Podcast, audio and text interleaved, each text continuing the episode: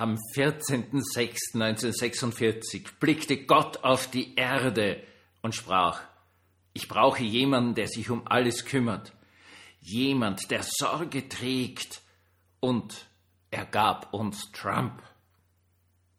Gott sprach, ich brauche jemanden, der von Sonnenaufgang den ganzen Tag lang für das äh, Land arbeitet und bis nach Mitternacht sich mit den wichtigsten Leuten im Staat trifft. Und Gott machte Trump. Einen Mann, der gegen den Deep State arbeiten wird und es tut mir leid, jetzt kann ich nicht weiterlesen. Herzlich willkommen zum Tagebuch eines Pfarrers von eurem Hans Spiegel, eurem Pfarrer im Internet.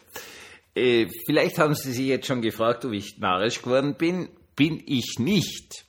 Das ist ein Werbespot, der in den USA im Moment rauf und runter gespielt wird, den Herr Trump selber auf seinem äh, eigenartigen möchte gern Twitter da hier geteilt hat und das geht so dahin und geht dahin und geht dahin und eine Sache ist vollkommen klar. Gott hat Herrn Trump erschaffen, um alles wieder gut zu machen. Was ich jetzt übersetzt habe mit jemandem, der sich um alles kümmert, heißt nebenbei bemerkt auf Englisch, I need a caretaker. Also Gott selber sagt, I need a caretaker. Ja, er ist schon ein bisschen älter der Gott. Also braucht er einen Caretaker, verstehst? Und das Lustige dran, da habe ich jetzt wirklich schallend zu lachen begonnen, ist die Tatsache, dass Google Übersetzer Caretaker als Hausmeisterin übersetzt.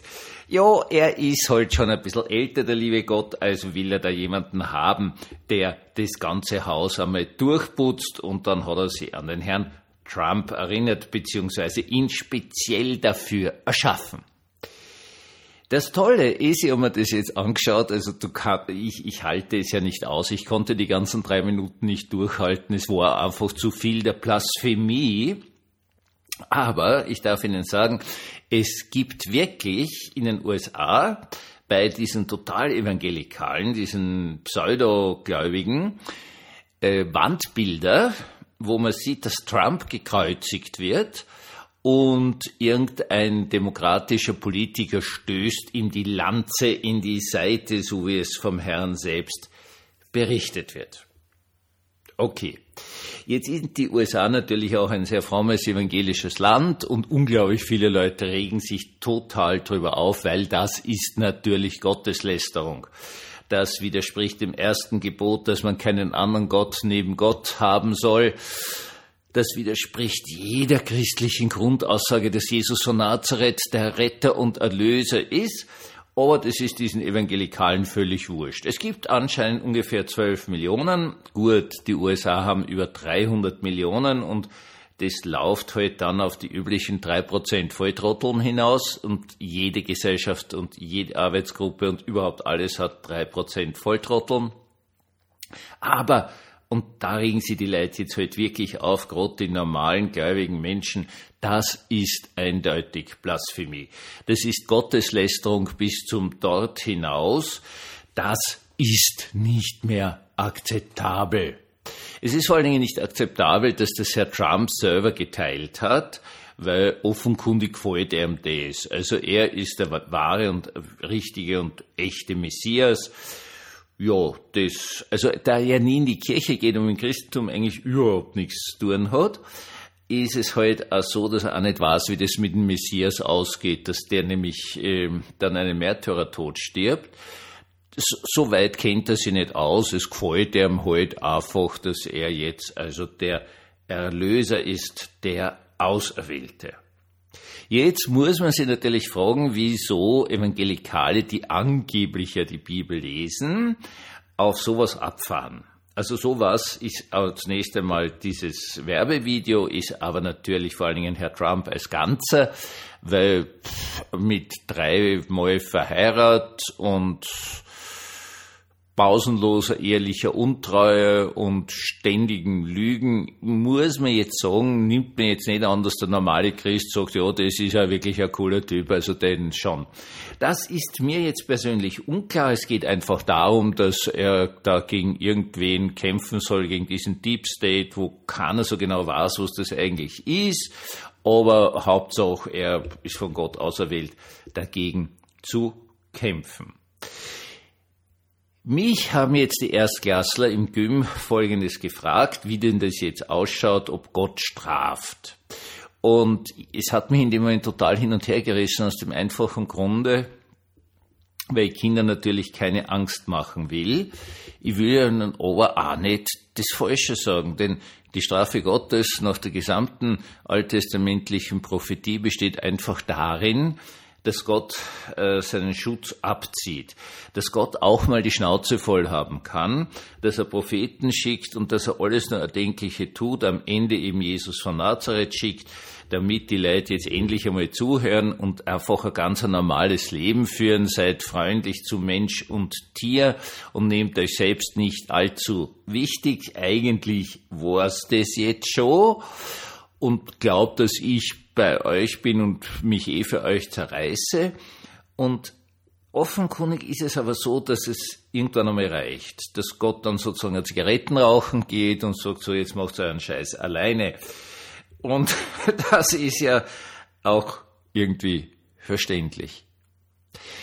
Wir haben heutzutage etwas vor uns, das äh, einfach unglaublich ist, nämlich einen Niedergang der Religiosität. Und zwar des Wissens um Religion, der einfach vollkommen lächerlich geworden ist. Ja, also ich muss in der Oberstufe die einfachsten Dinge erklären, wer jetzt einmal bin jetzt gerade dran, in der Oberstufe in allen äh, Gruppen durchzuackern, die Rechtfertigungslehre, das haben sie noch nie gehört, dass wir gerecht werden aus Glauben und dass uns Gott dann auch richtig macht, haben sie noch nicht gehört, sind aber davon fasziniert, das möchte ich jetzt sagen.